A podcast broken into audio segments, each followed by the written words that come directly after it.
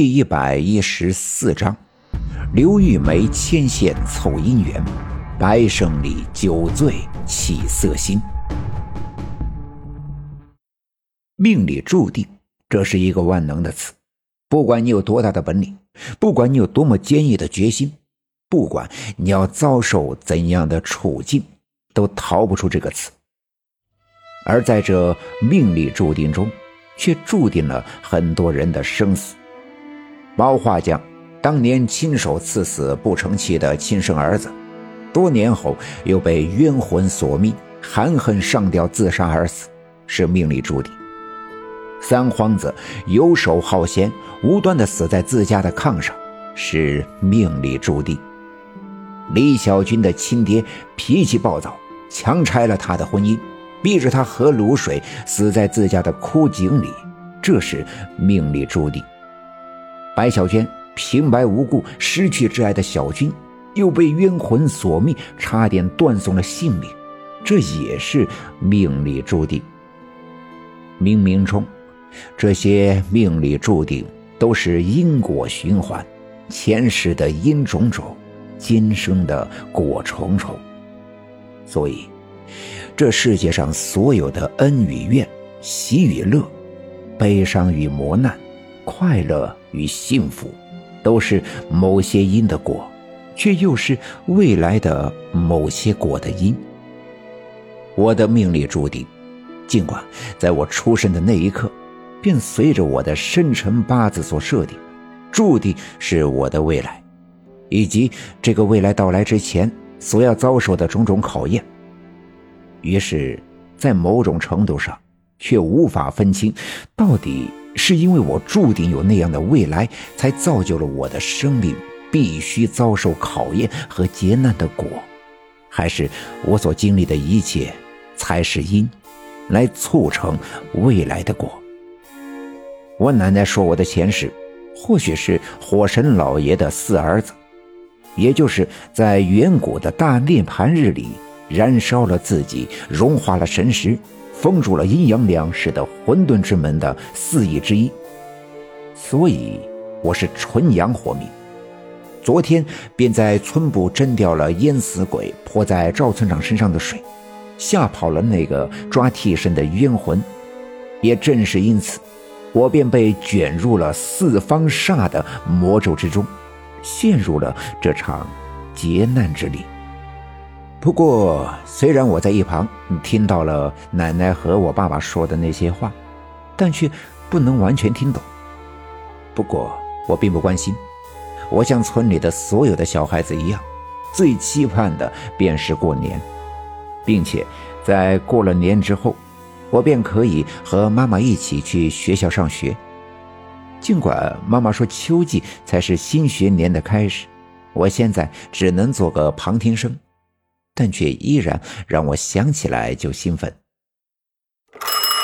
三天后的中午，县城的黄警察来了电话，原来是他们按照赵村长前几天说的，去了细河那个冰窟窿的附近搜索了一整天，并没有发现任何淹死的尸体。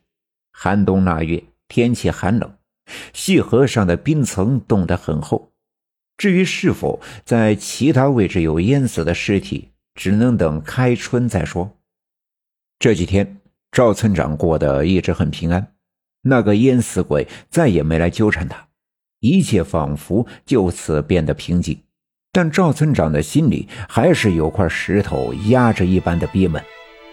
毕竟，村民集资上来的钱还有一半没找到踪影，本想再去县城找一找，碰碰运气。不仅他老辈死活不让他再去。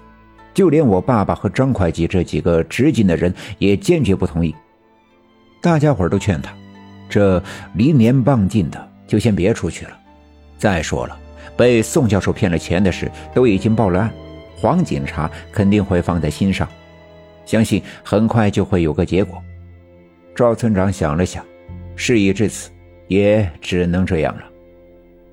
于是，接下来的这些日子里也算是平静。